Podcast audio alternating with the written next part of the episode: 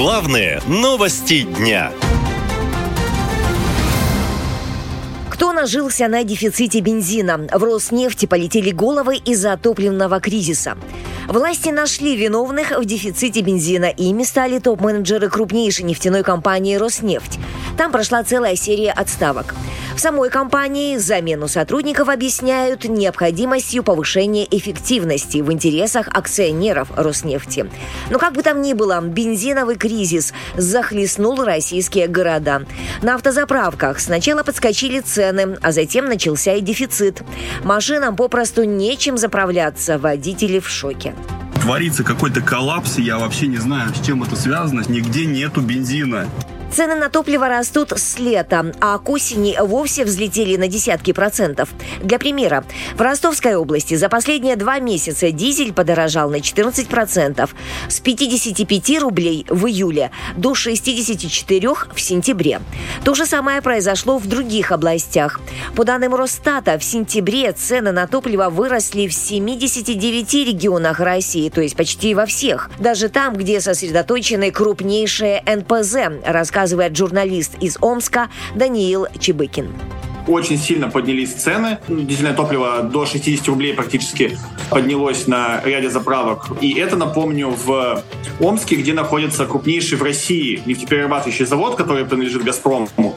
То есть у него э, самые большие объемы по переработке нефти, соответственно, по выработке нефтепродуктов, к которым относится бензин. Вину за происходящее президент возложил на правительство. Это неудачные действия Кабмина привели к кризису, заявил Владимир Путин. Мол, действия правительства привели к тому, что с начала года оптовые цены на бензин взлетели более чем на 70%, а дистопливо подорожало почти в два раза. На совещании по топливному кризису 27 сентября вице-премьер Александр Новак оправдывался, что на стоимость бензина повлияли рост мировых цен на нефть и ослабление рубля.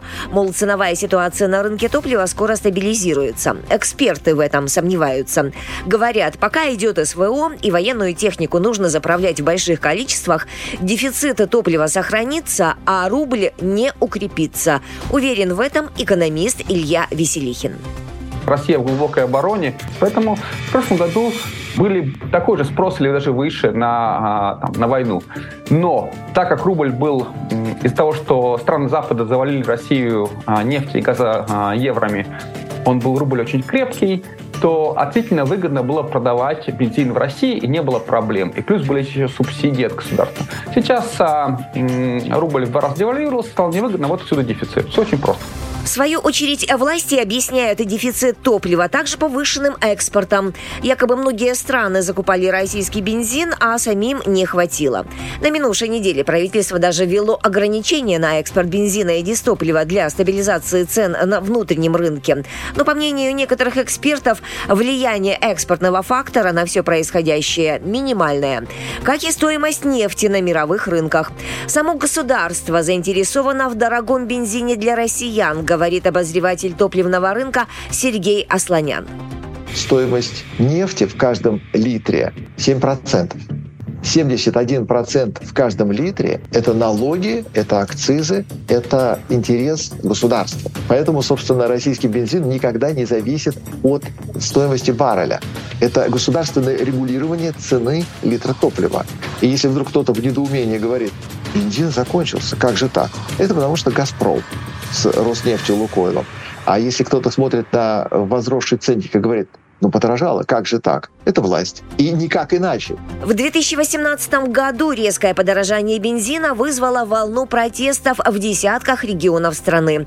Тогда власти заключили с нефтяными компаниями соглашение. Оно ограничивало рост цен. А в этом году, наоборот, решили отказаться от субсидий, сдерживающих подорожание топлива. А тем временем цены на заправках, где есть еще бензин, продолжают расти. Наша лента. Коротко и ясно.